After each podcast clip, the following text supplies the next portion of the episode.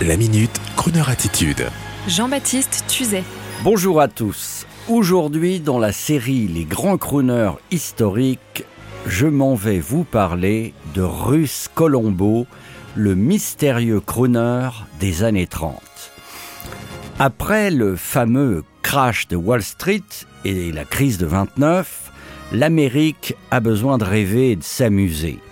Au cinéma, les danseurs Fred Astaire et Ginger Rogers créent une sorte d'onirisme fait de luxe, de belles robes, de smoking, pour assouvir les fantasmes de richesse d'une Amérique populaire et vraiment appauvrie. Dans les nightclubs, on danse au rythme des grands orchestres et de leurs chanteurs vedettes. Parmi ceux-là, il y a Russ Colombo, un ancien violoniste au charme proche de Rudolph Valentino. Il a, dans les années 30, son propre orchestre de style jazz avec un certain Gene Krupa à la batterie qui deviendra l'un des plus grands batteurs de l'histoire de la musique populaire américaine par la suite. Ses prestations vocales à Russ Colombo à la radio, accompagné par son orchestre, enflamme littéralement les auditrices. Russ Colombo était déjà violoniste à 5 ans. À 9 ans, il est engagé au théâtre impérial de San Francisco et à 17 ans, il a son propre orchestre pour accompagner des films muets. C'est un surdoué. En 1931, il se reconvertit comme chanteur dans les nightclubs de Los Angeles, ce qui lui permettra de vivre la grande aventure des crooners, des chanteurs de la radio. Sur la chaîne NBC, il anime un show Coast to Coast, émettant dans toute l'Amérique, et on le surnomme alors le Roméo de la radio.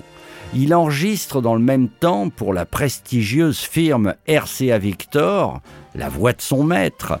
Il signe également un contrat avec la 20th Century Pictures, qui est l'ancêtre de la 20th Century Fox, pour toute une série de films, dont une version de Moulin Rouge. Son physique de crooner romantique, les films et le fabuleux impact de la radio vont en faire une star mythique des années 30.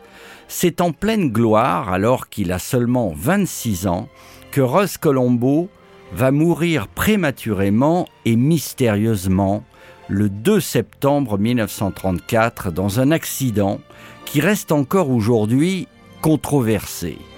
Alors qu'il se rendait chez son ami le photographe de Hollywood Lansing Brown, ce dernier était en train d'inspecter un pistolet ancien d'ornement.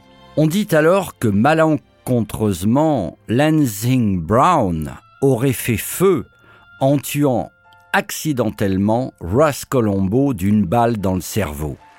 Une fin tragique très hollywoodienne qui lui vaudra un livre consacré au mystère Russ Colombo. Russ Colombo, le mystérieux crooner des années 30, frissonné, auditeur, auditrice.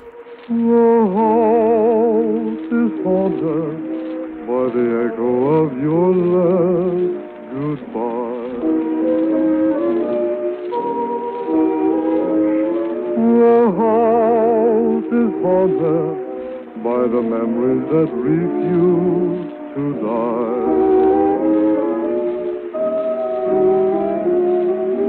I can get away from a vision that brings intimate glimpses of intimate peace, a voice in my heart like a torch singer sings.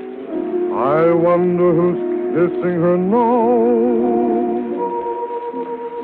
The house is haunted by the echo of your favorite song.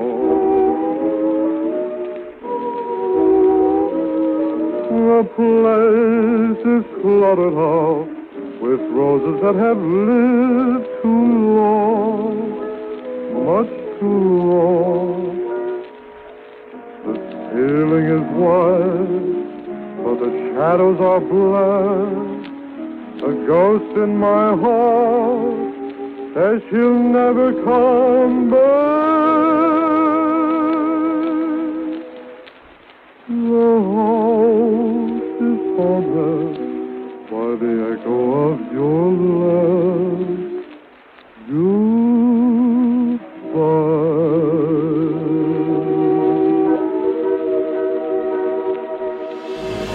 Retrouvez la Minute Crooner Attitude de Jean-Baptiste Tuzet en podcast sur le crooner.fr.